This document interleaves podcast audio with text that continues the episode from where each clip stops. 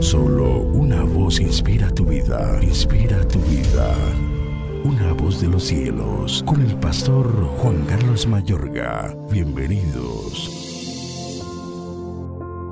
Habló Jehová a Josué diciendo, Habla a los hijos de Israel y diles, Señalaos las ciudades de refugio de las cuales yo os hablé por medio de Moisés, para que se acoja allí el homicida que matare a alguno por accidente y no a sabiendas, y os servirán de refugio contra el vengador de la sangre. Josué 20, 1 al 3.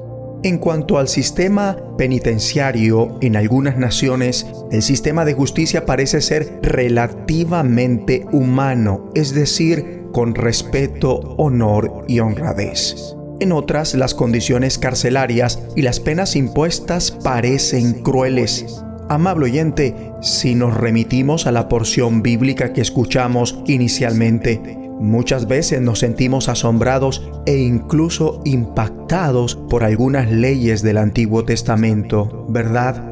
Los israelitas igualmente tuvieron que quedar boquiabiertos, aunque de una manera distinta, pues aquellas leyes eran asombrosamente humanas comparadas con las normativas de la época. En este caso, como escuchamos, y si quieres puedes leerlo tú mismo en Josué 20, si se presentaba una situación en la que parecía ser un homicidio accidental, una persona podía ser admitida en una ciudad de refugio. Sucesivamente podía hospedarse allí mismo luego del juicio si el vengador no podía demostrar que había sido un asesinato. La ciudad de refugio tenía el deber de protegerlo hasta que llegara el momento de regresarlo a su lugar de origen. Estas leyes preservaban la inviolabilidad de la vida humana. Mi amigo y amiga, toda vida humana tiene un valor inconmensurable para Dios. Quitarle la vida a una persona, incluso accidentalmente, es un asunto muy grave. Por otra parte, estas leyes tienen un aspecto humano que protege a la persona que ha matado accidentalmente. Posiblemente esta cara humanitaria tuvo que asombrar a las personas de aquel entonces.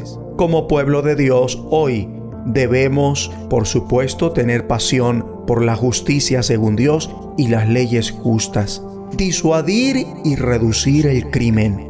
Pero también debemos tratar que nuestros sistemas de justicia sean humanos, también pidiendo a Dios por los que están en el poder legislativo para que promulguen leyes realmente justas, pidiendo por los diputados y senadores, el Congreso y los entes respectivos para que creen y aprueben leyes que hagan que podamos vivir en paz y tranquilos donde sea posible adorar, respetar y obedecer a Dios y llevarnos bien con los demás. Esta clase de oración es buena y le agrada a Dios nuestro Salvador. Ora conmigo. Padre Celestial, ayúdame en mi propia vida y también en la sociedad a trabajar por leyes justas y humanas.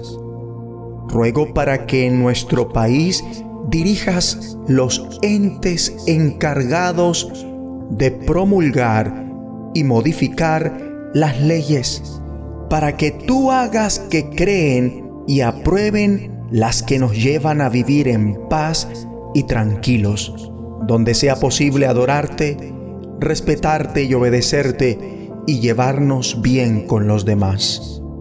Gracias por tu amor, compasión y misericordia.